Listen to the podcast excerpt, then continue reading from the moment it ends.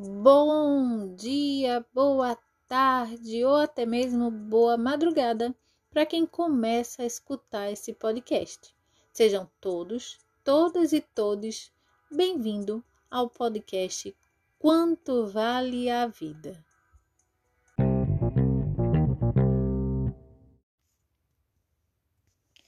tendo por objetivo discutir os textos que serão trabalhados na disciplina Educação Brasileira do curso de mestrado da UFCG, orientado pelas professoras Melanie Mendonça Rodrigues e Simone Vieira Batista, teremos uma série.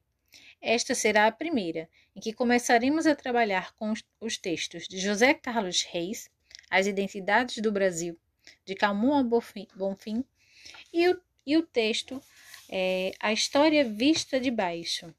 Assim, cada semana teremos novas discussões que serão colocadas pelos grupos, nos grupos e poderão ser partilhadas e discutidas aqui entre nós.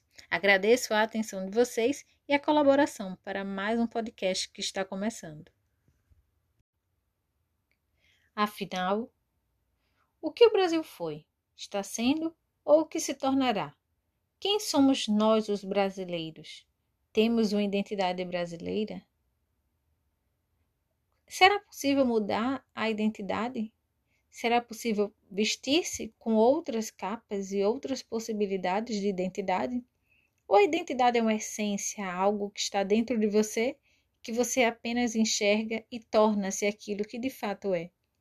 As identidades são fixas, mutáveis e imutáveis? o que cabe dentro de uma identidade. Estamos aqui então falando de um assunto muito complexo, que é o problema da identidade. Quando falamos em nação brasileira, a qual brasileiro estamos falando? O brasileiro do José de Alencar? Da Índia Iracema, que deita-se com seu colonizador? Ou estamos falando do brasileiro de Josué de Castro, de Homens e Caranguejos? Na música Língua de Caetano Veloso, ele fala que a língua é minha pátria e eu não tenho pátria, tenho mátria e quero frátria. Qual o significado da língua para a construção da identidade de um povo? O que carrega essa língua? Quais elementos ela traz e qual a história ela traz dentro de si? E o que interessa essas histórias contadas? Como explicar que, mesmo em disputas de identidade, é, ainda haja fusão das diversas identidades? No caso, o Brasil foi colonizado pelos portugueses, que tinham a marca dos colonizadores e por isso traziam também é, vários elementos de dominações culturais. Mesmo assim, vários elementos que traziam os povos africanos e os povos originários passaram e intercalaram junto com essas culturas, formando o que hoje a gente chama de identidade brasileira. Mas será que, diante do contexto da globalização, é possível falar em identidade regional e local? Como é possível compreender que tais culturas conseguem sobreviver a esses processos de globalização e dominação cultural de outras culturas? No texto de José Carlos Reis, As Identidades do Brasil, ele vai dizer que há um interesse maior pelo que é local e tradicional e o sonho da identidade nacional se fortalece e até se torna delírio na resistência à invasão dos valores e das linguagens externas. Então, não há de se pensar apenas que diante dessa cultura que chega, ela vai apenas absorver, mas existe também uma fusão dessa cultura que acaba repassando para outras gerações. No texto As Identidades do Brasil, de José Carlos Reis, ele vai defender que a identidade nacional não se define só pelo termo de Estado-nação, mas incluiria também a questão da cultura nacional, a esfera cultural, e que a cultura atravessa, neste caso, as esferas de uma sociedade, nas mais determinadas segmentações, seja no sagrado, no econômico, no social, no, naquilo que, que ele acredita enquanto justiça. E talvez ele questiona que essa identidade, nacional popular seja apenas um sonho coletivo, uma imaginação compartilhada, que está longe de ser irreal e irrelevante.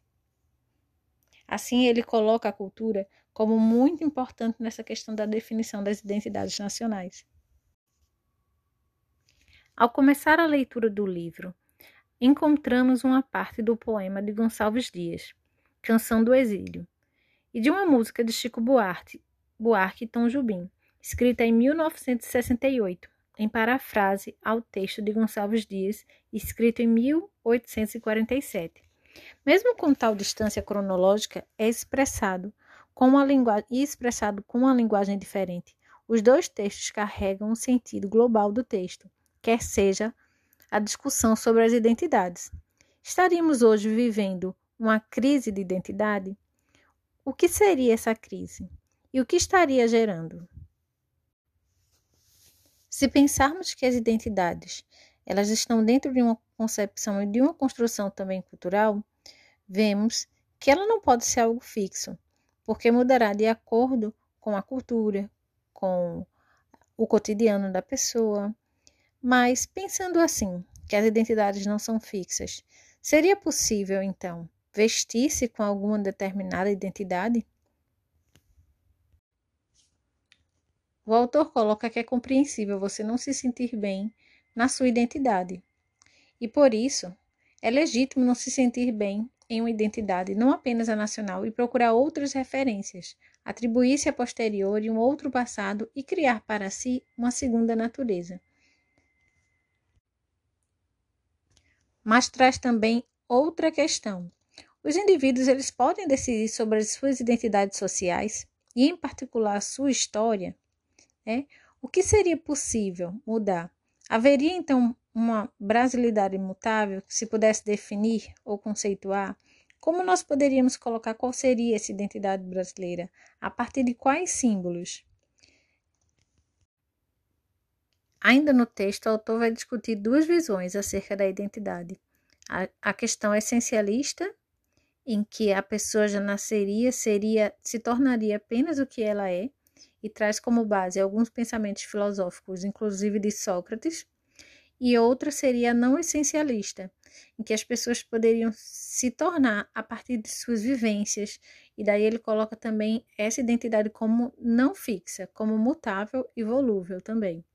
E daí ele vai trazendo também outras questões referentes a essa identidade brasileira e inclusive questionando o quanto nós sabemos ou nós não conhecemos da nossa história. E daí ele coloca também a questão da história dos perdedores, né?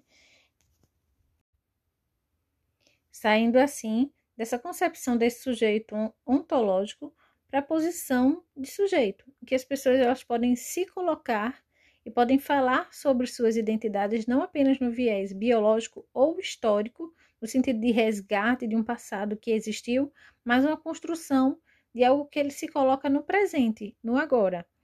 Então essas identidades elas mudam e são relacionais, inclusive a depender do campo social em que a pessoa está, quer seja em casa, na família, no trabalho. Assim, o autor afirma que essa construção é também um ato de poder, já que as identidades são construídas no interior do jogo de poder e da exclusão também. Mesmo trazendo uma longa discussão do que seria essa identidade, dessas várias visões que se tem em torno da identidade, o autor ainda afirma que ele pouco domina do assunto. E no final a gente percebe que o que ele traz é que é preciso pensar nessa identidade também do ponto de vista cultural, e daí, para isso, ele coloca que nós sabemos pouco dessa identidade e dessa história brasileira. Então, ele coloca alguns exemplos de algumas pessoas que trabalharam, alguns autores que trabalharam essa questão, é, como Gilberto Freire, e, mas ele vai falar que é preciso ainda um trabalho de sistematização. E daí ele coloca que esse trabalho de sistematização é feito nesse livro, e essa é a introdução do livro que ele vai fazer, que ele vai trabalhar. Por fim, ele vai trazer também que existem é, duas concepções com relação à identidade do Brasil. Uma estaria mais ligada à concepção de um Estado-nação, que ele critica, e a outra seria mais ligada à questão da cidadania global, E ele vai dizer que essas duas concepções elas coexistem no Brasil, o que gera uma crise da, de interpretação do que seria essa vida brasileira. Ainda acerca do trabalho que será desenvolvido por ele no livro, ele coloca que meu trabalho é como o das bactérias e do alambique, sobre a cana-de-açúcar, uma destilação do espírito brasileiro. Faço uma rememoração do nosso pensamento histórico, que vai além da mera reprodução e uma metabolização. Então, ele pretende estudar essa identidade do ponto de vista mais é, efetivo. É, e vai colocar aqui que vai analisar os dizeres, os discursos históricos que inventaram a nação e representaram as narrativas dessa identidade brasileira. E refletir, assim, sobre a repercussão de como isso se dá hoje em dia para o pensamento, para esse ideário de sociedade que temos.